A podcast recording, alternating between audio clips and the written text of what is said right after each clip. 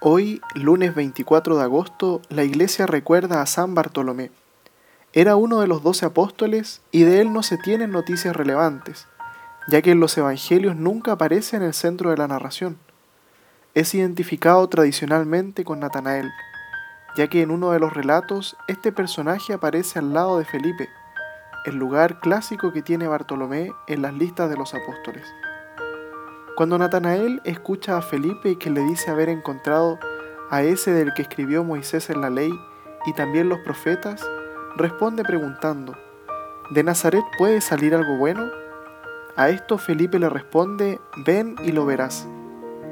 Natanael va y cuando Jesús lo ve, éste le dice, ahí tienen un israelita de verdad, sin falsedad. Natanael le pregunta, ¿de qué me conoces?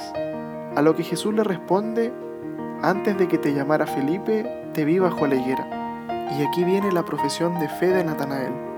Maestro, tú eres el Hijo de Dios, el Rey de Israel. Jesús le dice, ¿crees porque te dije que te vi bajo la higuera? Cosas más grandes que estas verás. Pidamos en este día la intercesión de San Bartolomé, para que podamos ir y ver a Jesús en la oración, pero también en el encuentro con nuestros hermanos que como Bartolomé seamos capaces de creer en Jesús no por ver grandes milagros, sino por el simple hecho de encontrarlo a Él, de experimentar su amor y su amistad con nosotros. San Bartolomé ruega por nosotros.